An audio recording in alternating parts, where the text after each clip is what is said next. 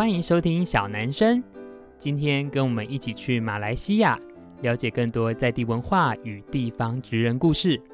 本节目由台南百年布庄锦源兴制作播出。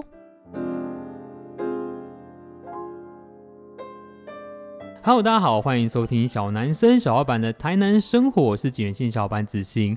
呃，我自己啊，在五月到马来西亚的时候呢，有一间店，我那时候在 Podcast 以及我应该在那个社群发文里面有写，就是说，请大家来槟城务必要去，因为是我意外发现的店，没有在旅游书或是特别做功课，就是一间叫做 Shop Howard 的店。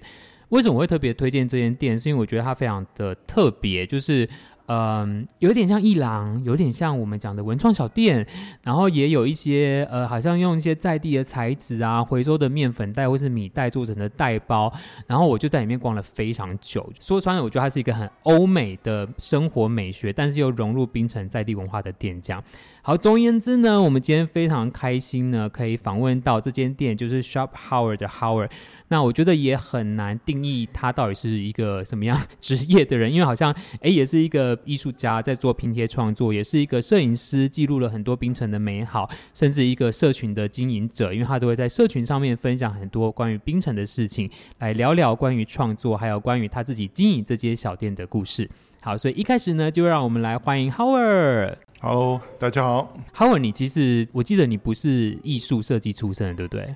哦，没错没错，我其实是在呃中学之后开就开始攻读电脑工程，嗯嗯嗯，所以算是有天分 才有办法做这件事情。呃、老实讲，只是觉得那个电脑工程对市场比较出路比较广，所以就当时就决定在夜夜校里面攻读电脑工程。嗯，嗯，嗯，可是后来就是因为工作的关系，所以就。呃，有点进到设计创作的领域是这样吗？嗯，那个其实是自己本身的兴趣，嗯、所以从小我就很喜欢呃类似画画、拍照、摄影的东西，所以就觉得很自然而然的就会在找工作的时候就开始找寻类似的工作性质，哦，是，也就开始从事平面设计。嗯，就是在我攻读电脑工程那几年，其实我在。日间我是从事呃平面设计的，嗯嗯嗯嗯。那我觉得有一间店是一个蛮有趣的事情，就是你会很直接的接触到客人，对不对？嗯、然后你你也必须去面对那个现实，是我怎么获利，就是让这间店持续的营运下去，跟我有饭可以吃。所以其实我蛮好奇，就是说，因为我自己观察，在台湾的创作者要开一间店，其实比例没有这么高。我自己觉得，因为门市会有门市营运的成本。嗯、对对对，那当初成立 Shop Howard，尤其我觉得它是在一个黄金地段呢，就是在槟城旧城区里面的一个观光客必经之处，这样子。嗯、是啊是啊，就是，哎，这成立这个店实体门市的故事大概是什么啊？哦，刚开始的时候，我其实，嗯、呃，当我还是从事电脑工程程序员的时候，嗯。我也开始在一个呃朋友经营的一个呃这样讲呢，一个艺术市集，像 gallery 吗？啊、呃，不是市集来的，是不是说那种像呃像 weekend market 这样子的东西？啊、是，嗯，我就从事在那边开始贩卖我自己本身的作品。嗯、当时我是主攻是摄影作品啊，是哦。当累积了一定的经验之后，也觉得哦市场的接受度蛮好的，所以就开始。嗯嗯嗯也是朋友开始借助我，因为他们的他们本身的一个艺术廊有三层楼，嗯、然后楼上的一个朋友刚好要离开，嗯、所以们他们就问我要不要搬进去尝试看，所以当时就嗯就想，当时我应该是靠近四十岁了吧，嗯、所以就觉得哦现在。应该要尝试一些新的东西，也就放弃了我。所以你就离职了吗？嗯，你就离开那间公司。嗯，对对对，哦，真的就决定离职了。那很有勇气耶，我觉得。嗯，我是觉得一个人一个人的一生，如果你不尝试一些新东西，你永远不知道有什么可能性。没错，我就不想浪费了这一次的机会。嗯，是，对。所以后来就从那间店开始，然后到呃，等于是后来搬家到现在 Shop Howard 的那间店。啊、呃，其实 Shop Howard 是我的第二间店。哦，是第二间店。对，我的第一间店就是上一次我带你看过了，一三层楼的地方。是是是。当时我们也是只是主攻卖摄影作品，嗯，然后我就想说，呃，要开多一间是从事大概像文创的东西的店，哦、对对，所以就。设立了啊、呃、Shop Howard，其实当时他的、嗯、我们两只两间店的距离是蛮靠近的，就在隔壁一条街而已啊。对对对对，因为我前一阵子才去澳洲，嗯，然后呢，我这一次又回来看 Shop Power 这间店，我很喜欢呃，你用照片这件方式去介绍城市，在我一个顾客的观点，我这样会认为哈，就是。呃，因为其实，在店里面，当然啦，最入门的就明信片嘛，就是像 Howard 自己拍的这些照片，嗯、然后到你有做是有版次的画作，呃，有版次的照片应该这样说啦，嗯、就是你去把每一个照片印成有版次的作品，然后可以买回去。嗯、因为就我所知，你没有欧美生活或是学习的经验，对不对？没错。对，然后我其实后来非常的意外，是我觉得这个其实是。就欧美人士会做的事情，就是透过画作去记录，呃，或是去购买画作，然后呃，关于他旅行的体验这件事情。所以我觉得，其实这间店在我看来，我觉得它非常新。就算在台湾，也不太有这种店哦。我可以这样说，因为在台湾，我觉得大家对于文创的想法，我们暂时讲文创，就是会觉得啊，就是那些呃小首饰或是餐点，然后甚至是一些体验服务。可是大家对于那个纯艺术跟摄影。跟家里面的装饰的画作，我觉得那个风气还没有起来，所以我觉得或许也跟你，因为你的店开在一个说出来就是观光区，然后有很多欧美客，甚至比较有品味的客人有关系吧？你当初怎么会想要做这些产品啊？嗯，其实这些东西都是在很意外之下发生的。我开始拍摄呃照片的时候，我其实对一些建筑物的那些斑驳的表面就是很有兴趣，就是旧物质那些。呃，脱色了的那种味，嗯、那种味道我觉得很有呃，很有古典味，是就是我我很喜欢。我开始拍的时候只是拍墙面而已，然后就慢慢的融入了一些呃窗口啊，嗯，啊木门那些，呃，而现在也是开始拍了很多屋顶啊那些东西，就是总之那些关于那旧建筑物我就很喜欢拍，嗯嗯，嗯然后我当时的时候我也是没有想到。这种东西其实是很吸引外国游客的。啊！当当时我是在市场卖，嗯、所以我我接触到的客户比较直接，他们喜不喜欢也比较直接，我就觉得哦，其实这个方式可以可行，嗯，所以又配合了我本身所喜欢的那种风格，嗯、所以我就继续的拍下去，越拍越多，就就觉得嗯，就开始了啊、呃，从事这个一系列的冰城建筑物的系列。啊，对，然后就觉得嗯。这种东西其实，我觉得外国人来到这里，他们所看到的建筑物，这种建筑物，跟他们想要买呃买一张作品回去的心态，其实是蛮呃互相有联系的。嗯，因为你要看，你必须要看到这些建筑物，你才会想到要买一张照片回去。对，假如说这张照片拍的很好的话，你放在网上卖，你可能。接触不到那个顾客群，因为大家如果没有来过冰城的话，没有看到这建筑物，其实他们引不起了他们的兴趣。没错，所以它其实有一点像是把你那时候旅游的感受封存在那个图像里面，然后他把它带回去。只是 maybe 那张图不是他自己拍的，可是他在整个体验当中就是把它给带回去。嗯、那因为其实呃，像我们在这几集的，就是马来西亚特辑里面一直有提到，冰城其实是一个。文化古城吧，应该可以这样说。我自己觉得，就是很有文化的老城市。然后，不管是华人的，甚至是不同种族的部分，就是在一个像你是冰城人，你心中的眼睛，你觉得冰城最特别之处是什么？好，我问我问一个问题就好。因为呢，我相信很多游客来马来西亚，通常外国人嘛，哈，就是一定是先飞吉隆坡，哈，因为可能飞机班次最多，或是大家觉得啊，就是首都就去。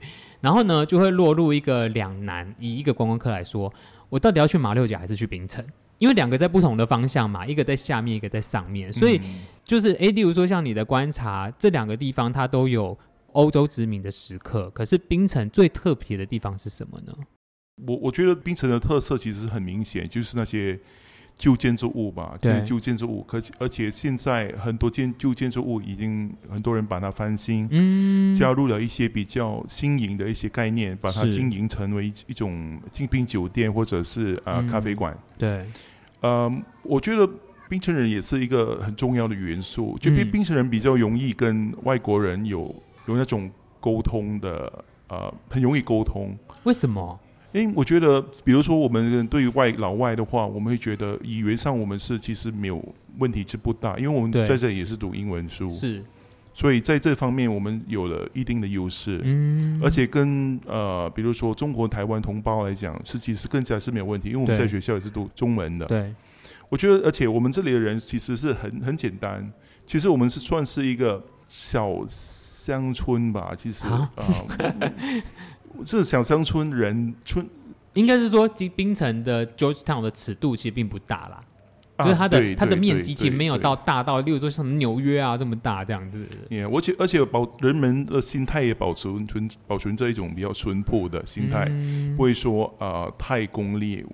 呃，我觉得我们对待外国人或者游游客的那种心态，其实是抱着一种像交朋友那种的心态。啊、是是是，因为像冰城就有很多那种呃，我自己观察就是这种。两层楼的老房子，然后正面呃都是那种呃比较新古典式的房子，然后甚至到很多老的窗户都是木头的，而且是那种有我有好像应该是百叶，对，是百叶。因为其实，在台湾相对很少看到这些东西，那我觉得它可能都嗯，我不知道哎，我觉得以一个外地人来看，就会觉得它好特别哦。然后甚至包含像很多。就连闽式的建筑跟台湾都是不一样的。对对对，嗯嗯嗯。所以到底现在还有很多年轻人住在这种房子里面吗？还是都是老人？还是都已经变成商业空间了啊？嗯，我觉得年轻人对这种建筑物的的喜好其实是不大。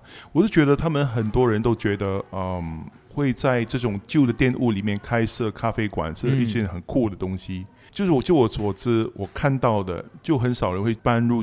这种店面啊，oh. 呃，因为其实店面维修也是很困难的，因为那种旧的建筑物通通常他们需要一种旧的方式来维修。对，比如说那些油漆，他们可能用一些特、oh. 比较特别的油漆来是啊、呃，来保存着啊、呃，他们墙里面那些湿气不太重。我、oh. 我不太清楚，就是我知道，以我所知是那种维修的方式是很特别的。嗯嗯嗯，而且呃。普通人来讲不容易去接触到这种维修的方式。呃，我其实很好奇，到底房租多少钱？我不是说我不是说 shop power，我是说到底在槟城啊，像在 George Town 里面一栋两层楼的房子，大概租金多少钱啊？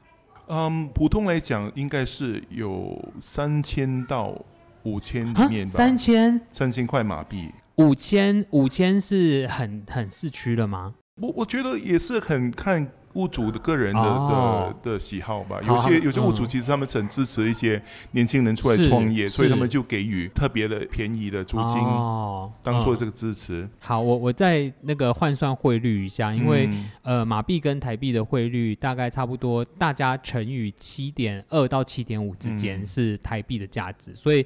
三千大概就是两万二、两万三，然后五千的话大概就是三万六左右。以台湾的租金，但我们相对看会觉得好像比较便宜。可是以物价来说，因为我觉得在槟城的物价还是嗯比台湾来的没有那么高，所以像例如说做咖啡好了，他还也得卖很多杯，他才赚得到那个钱呢。嗯嗯，对啊。然后像我自己观察是，城市里面有很多老房子，其实好像还没有被整理，或者很多等着要卖掉。是这样吗？这些老房子，如果他们还没有被用到的，通常他们是属于一个家族所的拥有权。嗯，他们通常是因为，比如说一个爷爷留把那个旧屋子留下来给他的孙子。嗯，可能孙子里面就比较多人，各方面有个人的意见，所以就导致一些建筑物卖不出去啊。哦、嗯，所以我觉得这个也是一个不幸中的大幸，所以我们还可以见到一些比较有独特性的建筑物得以保存下来。哎、欸，可是我我很好奇，就是因为像槟城是一个世界文化遗产的城市，嗯，那它有什么规定在这种类型老房子的整修上面啊？嗯，主要是在于维修，像我刚才提起过的一种维修的方式要的坚持，嗯、而且有些东西不能随意的更换，比如说那些百叶窗，哦、你不可以随便把它换去玻璃窗。哦，有除非你有一个特殊的原因，或者是你必须需要经过当局的同意，是你才可以经过这些的啊、呃、改装啊。按颜色呢，嗯、或是颜颜色它，它我听说颜色上面他们有有一定的坚持，比如说他们不容许一些比较鲜艳的，就是。以前在殖民地时候所就不会用到的颜色，嗯，到现在他们还是不准你油上这种颜色。嗯嗯嗯。然后我我另外有一个问题，就是也想要听听 Howard 的意见，嗯、就是像大家如果台湾的朋友啊，你们想要来槟城玩，呃，应该说你们在旅游之前找资料，除了槟城的美食或者是古迹以外，我觉得它有一个部分是。关于涂鸦这件事情，简单的讲解一下涂鸦，就是说，呃，等一下我可以请 Howard 补充哦，就是，哎，好像一开始是两个艺术家，然后可能因为艺术节或是什么活动，嗯，然后在城市里面画壁画，然后画完之后呢，哎，大家就觉得变成一个特色或是拍照的点之后，然后就越拓越多，嗯，但是其实啊，我自己的观察是。在台湾，其实十几年前也很流行这件事情。可是有时候呢，他不一定是艺术家，有时候他可能是呃，我们叫地方创生哈，就是社造的朋友。然后他们可能就哎去画了一些东西，maybe 画到有版权的，好，可能就是一些国际知名卡通的图案。对。然后甚至是呢，可能有一些就是屁孩啊，或是就是一些艺术家自己私自画了一些图，然后。他觉得艺术很主观，他觉得我觉得好看就好，或是怎么样。可是大家可能觉得，哎，他其实有影响这个城市的市容，甚至是他怎么跟古迹之间取得一个平衡？到底身为一个同样是艺术创作者的角色，这个冰城的历史是什么？跟你如何看待这件事情呢？我本身其实不反对人们在墙上面画上壁画或者是涂鸦，嗯、或在就涂鸦或者是壁画之间那种争论也是。呃，我们还还没还没有得到一些一个定论。哎，所以地方是有在讨论的。嗯，其实我们现在槟城，如果你要在某一幅墙上面画上一些壁画，对，你必须要得到物主的同意跟啊、呃、市政局的一个许可，要拿许拿许可证，拿到了才可以画上去。是，要不然你随时会被市政局的人来帮你覆盖掉。掉，对，没错，还原呐。对，嗯，我本身是不反对，可是我觉得。一些旧建筑物，他们有也是有权利的维持他们的旧貌。嗯，就很多艺术家随随便的把一些建筑物涂上了他们所所画上去的一些呃创作创作，就是有可能对这建筑物本身不是这样配合。这种是看法是因人而异的。有的人觉得哎蛮不错，因为有新旧掺啊掺杂在一起那种。嗯有一种把新东西带进去旧社社区这样子的态度。嗯，比如说我的店面的话，我通常我会啊、呃、要求对方，如果要在我的墙上面画东西的话，我会要求他们把一些草稿给我看一看。哦、如果我觉得对我的生意蛮有配合得到的话，我就觉得我可以我可以接受的。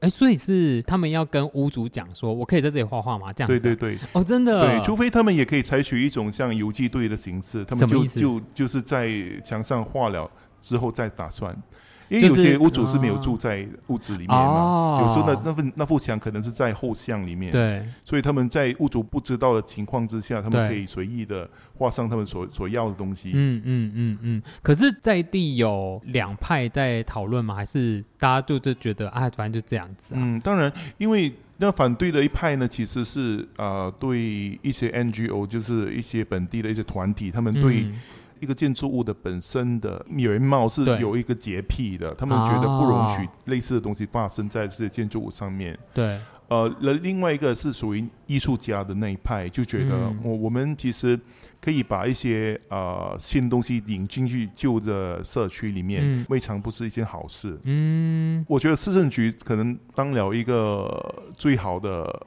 判决吧，就是所有东西都要必须要经过他们同意，你才可以上。上画嘛？哦，嗯，就是还是有一个公单位在管理这件事情。对，没错。不然我觉得会乱掉。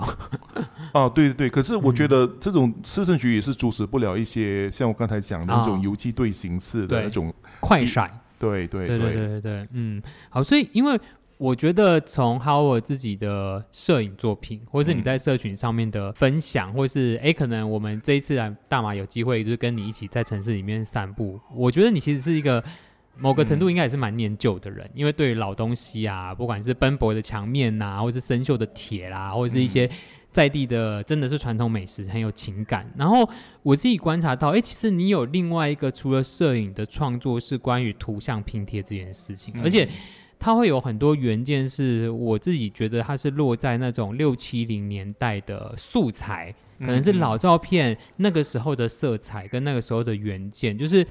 身为一个设计师，我非常喜欢你的拼贴创作，因为我觉得你的用色跟你的创意，它并没有被科班这件事情所局限，因为你不是科班上来的。嗯嗯嗯那我也很想知道，哎，你当初开始这个系列的创作，跟你想要表达的事情，我会把相关的图片，就是或是连接放到那个资讯栏里面去，大家可以参考。但是我也想听，好我自己分享这个系列的事情呢。其实这个系列也是经过了一个长时间的一些 experiment，就是一些尝试，嗯、是，也不是说一步登天而达到的。我刚开始创作这些东西的时候，其实也是跟我的一个摄影展是有关系的。嗯当初一个摄影展，呃，是关于一个跳蚤市场，所以我就把一些类似跳蚤市场所找得到的原料，比如说像旧报纸、旧地图，或者是一些旧布袋，把它放进去一个照片的拿来衬底。对，算算衬底，算是做拼贴啦，就是当做底材，底部的基材。没错，没错，对对对。所以就当时就是开始尝试到那种剪剪贴贴那种那种好玩之处，是。所以之后就开始从事类似的方向，对从做出一些研究。嗯。所以就从大概一大概有两两年的时间吧。嗯。我的第一个作品其实是蛮原始的，我觉得是很很粗糙，而且我其实不不大喜欢，我到现在还是还还有留着，对，不大不过我不大敢拿出来见人。是大概什么内容？还是？呃，这个内容其实是从一个一些。杂志上的模特都剪、哦、剪出来的，再加上一些动物、植物的东西下去。其实我到现在的素材也是相差不多了，其实我会多加入了一些我从一些跳蚤市场中买到的一些旧文件，比如说、哦、呃地图啊、车票那些东西，嗯、加那些东西元素进去我的作品里面。嗯、我本身是觉得。呃，每一个艺术家，在地的艺术家都必须要跟自己本身的历史的创作有关系。当然不是、哦、不是说每个人都必须要做出类似那种风方向，而我自己本身是很喜欢这种方式的呈现。嗯。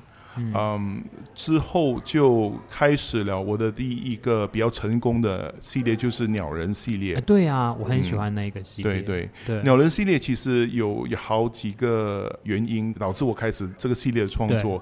之前我是收集了很多那些英文的硬皮书啊，精装书，精装书，书就那种呃，是用那种布这样这样裱过的。对对对，收集到一定的程度了之后，那些书我就觉得，哎，与其把它堆在旁边那边收集灰尘，嗯，我不如把它想个方法，把它可以做成一个艺术品，嗯，嗯，所以当时我就把那个书皮当做是一个每一幅我的作品的一个素材，啊，它的底啊，它的底，对对对，没错。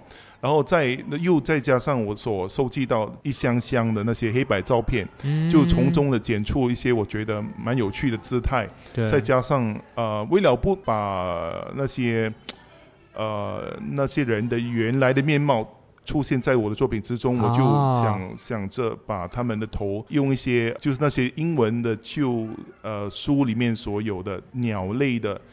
呃，绘图，嗯，把它剪出来放在他们的头上面。嗯，我觉得有好几个原因。第一个原因是很多亚洲人就比较不喜欢看到死人的照片放、哦、放放在家里面。对，而且换去鸟头之后，会有一种很有很滑稽的感觉。对，那个系列可以取得很成功，是因为我觉得它本身在我不知不觉中，它是有。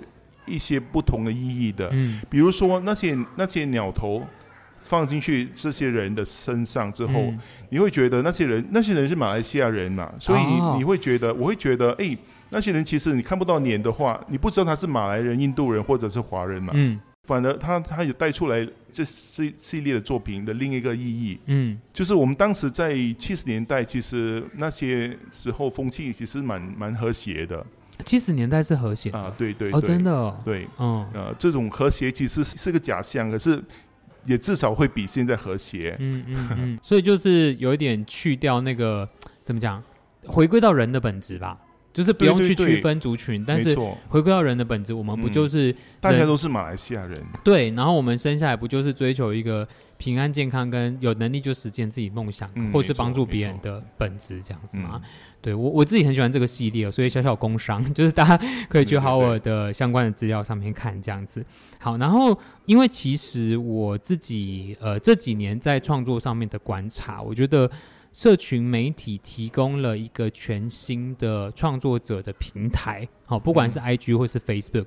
那像在台湾，现在有很多年轻的创作者，他们都呃会经营自己的账号，然后有一些粉丝，然后可能开始。从 maybe 我觉得从卖贴纸开始，然后卖一些明信片，去慢慢的累积自己。可是传统其实以创作界，它又会被归类在艺术的范畴，就是诶可能在画廊里面的这些艺术家、画家、创作者之类。所以因为在台湾啦，所谓的设计系其实算是年轻人蛮受欢迎的，因为就是说诶关于创作或是关于花这件事情。可是，在马来西亚。我不知道哎、欸，我只是有一个疑问，就是说，像呃，Howard 自己是你算是职工，应该我们讲算是职工出来的，就是嗯呃，到底学设计这件事情是年轻人在地喜欢的吗？或者会会不会是家人不喜欢的？甚至到哎、欸，你怎么去看待现在年轻世代他们用账号去创作这件事情？从我本身的角度出发呢，我是觉得呃，大家。看待创作这回事，我是觉得要有以心出发，因为我本身不是科班出身的，啊、所以我觉得很多时候我是从自己本身的生活经验而累积出来的一些经验，嗯、作为我创作的养分。嗯，呃，比如说我是之前开始摄影的时候，我也没有去参考很多的摄影杂志啊，嗯、或者是摄影的书，像类似的东西。对，我比较注重一些关于美学的书，嗯，嗯，比如说一些绘画的书，或者是关于室内设计的书，我也会看。我觉得现在比起我们年轻的时候，会有更多的年轻人进入这一行，啊、因为其实这一行现在我觉得会很方便。比如说，很多年轻人都可以选择打开一个手手提电脑，对就可以在一个咖啡店里面开始工作。嗯，在这种种条件的便利之下呢，嗯、其实他们开始从事这设计这行呢是很容易的。啊、哦，是。只是我觉得他们可能要在呃市场上面要要也做出一些研究了。对。嗯，我觉得要生存下去不容易。嗯，要要我的我的逻辑都是，包含经营文创品牌也是要做出漂亮的东西不困难，但是要让自己的东西。嗯，卖得出去可以支持自己的生活，比较困难。嗯，对，而且我觉得我有注意到的是一个现在的设计师，嗯，他们都很喜欢的把自己的喜欢的设计投射在帮客户所进行的案件里面，有时候会导致了客户接受不了，就是因为没有没有针对客户的要求而做出的创作。哦，是。有可能是他们因为没有经历过一个一个传统的平面设计对。那种经验，嗯嗯，因为如果有经过经历过那种经验的话，你会比较注重客户的要求，而不是纯以自己本身所喜好而出发的，嗯嗯嗯嗯，我觉得这个情况是现在是有发生的，对，因为我觉得不同地区的发展，不管是在经济上面或是文化上面，其实它都会影响着。创作者的创作，或是影响着这个产业的生态。好、嗯，例如说在台湾，我觉得可能相对文创业的起步比马来西亚早一点点。嗯、那错当然，因为我间接跟一些马来西亚朋友聊天，大家会觉得哦，我好羡慕台湾这个产业，好像很成熟啊，好像就是哎、嗯，很多人投入啊，很多政府的机会。可是某个方面，因为我是台湾人，我可以这样说，就是我觉得哎，好像也是因为它已经成熟到一个阶段了。他也陷入一个僵局，就是好像就是，是就就是很多东西它会卡在那里，嗯、就是例如说，哎、欸，它就是固定的模式，甚至它就是固定的那群人，因为他们比较早卡位，应该就这样说哈。嗯、所以我觉得各有各的状态。可是我们回归到呃创作这件事情，就是说，其实说穿了，尤其在冰城，我觉得冰城是一个。呃，马来西亚华人比例相对高的地方，那台湾更不用说，就是台湾汉人的比例更是高。嗯嗯，然后像我，我有观察到，因为我第一次去呃 Shop Power 的时候是就是另外一个门市同仁顾店这样，然后他那时候就有跟我们介绍，好像哎你们店旁边有一个壁画，是一个台湾插画家的作品这样子。嗯、那所以哎好像看起来你们有一些交流，你怎么去看待？同样是华人文化，但是两地创作者之间的差异呢？差异来讲，我不敢讲，我很有心得。我呃，像上次来我的店帮我创作那幅壁画的那个创作者叫 Candy Bird，我就不大清楚他的中文名是什么。嗯、其实他的创作其实很有个人特色，而且比较有自信。嗯，本地有很多创作者都是从美就是美感那边出发，就是纯粹是要画一个东西在一个墙上面。可是 Candy Bird 对我来讲，他的作品其实有很多的故事在里面，他本身有一个些一些想法，他是先创作了那些想法，然后再把它画上去的，就跟我们本地的一些创作者有一些不同之处。所以，就是你觉得很很多在地的创作者还在摸索，是这样吗？嗯，至少是我我所看到的这样子。可是，我觉得可能这个这这种东西是因人而异吧，大家看的东西都不一样。那未来呢？店有什么计划？你是不是要展一个新店？啊、呃，对，这个新店其实已经是在进行中了了。啊、其实我们一路以来都有保存这两间店面的一个习惯，嗯，就是一间是以呃以一郎的标准来来进行的，而、嗯、另外一间就是现在这间 Shop Hour，其实我们抱着一种像一个呃一个 retail shop 一种 select shop 的态度，就是说店跟一郎的结合，嗯，呃，而且新的店这是有一个新的想法，就是说把一些本身的创创作跟一些影响到这些创作的物件，嗯，共同展出来，嗯嗯，嗯会会进行一系列类似这样子的展出，而且我们的店面会进行不定期的转换不同的风格，嗯嗯、所以我们会以三四个月来作为一个期限，嗯、会不停的这样做出类似这样子的展出，有点策展的概念，对对对，就在展出跟展出之间，我们也会考虑。会帮一些本地的艺术界的朋友做出一些他们本身的一些 exhibition，这样子，啊，很有趣。哎、嗯，嗯、我最后想要问一个问题哦，就是，嗯，因为就像我说的，Shop Hour 是一间非常有趣的店，可是你应该也常常遇到客人搞不懂这间店在干嘛，它到底是二手店，还是明信片店，还是卖画的店，还是卖包包的店？对，那你会怎么解释这件事情？我觉得这个其实是这几天我在一直在想着这个问题，我就觉得。因为我本身喜欢一些比较怪的东西，比如说我所创作的东西，像拼贴艺术，其实跟大部分槟城或者马来西亚人所所接触艺术的媒体都比较不一样。对，我比较喜欢做出这样子比较有挑战性的东西。嗯，嗯，嗯，所以我就觉得大家这样问的话，就是说未尝不可以把它当做是一个卖点。嗯，对不对？比如说你你从来没有见过类似的东西的话，你就会留下一个比较深的印象。对，对，很有趣，对吗？所以其实我有很多新加坡的朋友过来，他们本身有一些洁癖，就是说他们觉得我应该把一些艺术作品跟一些商业化袋子东西分得比较清清楚楚。哦可是我本身是比较喜欢这种温混合式的这样这样呈现方式，嗯，我就觉得哦，为什么我不可以这样子做呢？嗯、我就觉得、嗯、很棒。我觉得，因为像我昨天有去嘛，然后我就观察，其实店里客人可能因为是周末，陆陆续续都有。然后我也观察到，其实大家是会买东西的，不管是便宜的还是贵的。嗯、就是我觉得。我蛮开心，这间店有找到它的商业模式。或或许我我讲这个很，因为我了解的很片面。可是我觉得，嗯、我相信这间店如果今天开在马来西亚别的城市，嗯、它可能行不通。可是我觉得它在它在槟城行得通。对对对，所以最后我还是想要再度的推荐，就是 Shop Power 这间店，因为我觉得它里面有太多。有机的产品跟服务，我讲有机不是卖有机食品，我知道，我知道，对，而是它很没有被定义。这间店是做什么？你可以进去买一张明信片，嗯、你也可以进去买一幅画，嗯、你也可以进去看看这些 Howard 收集的古董小玩意儿，甚至跟他聊聊天，了解一些在地的特色。我觉得有一个蛮有趣的是，因为很多明信片，应该说大部分明信片都是冰城在地拍的景象，所以或许你。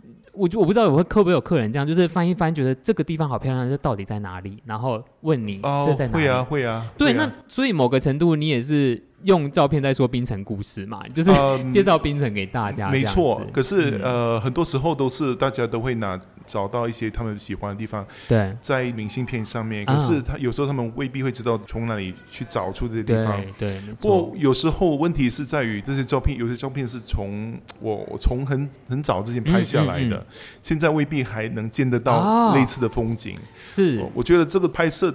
照片这回事其实是很神奇的，对，你可以把一些已经不在了的建筑物，可以用影像来保留下来。没错，有时候我也是很抱歉，有时候有些人问我照片上的这个地方到底是在哪里？对，呃，我讲出来，我是觉得，哎，不过你去了是没有没有用，因为已经不在了，哦、已经做出很多很多的现代化的一些改装了。是。是好，我我帮你多想一个名称，叫文史工作者。你现在可以，这个 是这个是当文史工作者，呃、这个是无意中的一种呃。收获美丽呃美丽又哀愁的收获，应该这样说。没错没错。对，好，今天很开心呢，可以访问到 Howard，因为对我来说就是一间我超级喜欢的店，然后终于遇到这个老板艺术家，跟就刚刚我们讲各种头衔这样。那如果大家有兴趣，我觉得来槟城一定不要错过这间店。反正你 Google 只要 Google Shop Howard 就会有那个地址了。然后运气好的话，说不定会遇到 Howard 本人，就是一个看起来高高的男生这样子，然后跟他聊一聊。对，大家都会讲中文哦，所以不要担心这样子。对，没错。对，好，所以呢，希望你喜欢。今天的小男生哦，那呃也欢迎你可以在我们的 Apple p o c k e t 上面给我们五星好评，或是留言告诉我们。那也欢迎大家继续收听我们的频道，以及记得有早一天来冰城的 Shop Howard 观光哦。好，那我们今天就聊到这里了，拜拜，拜拜，谢谢。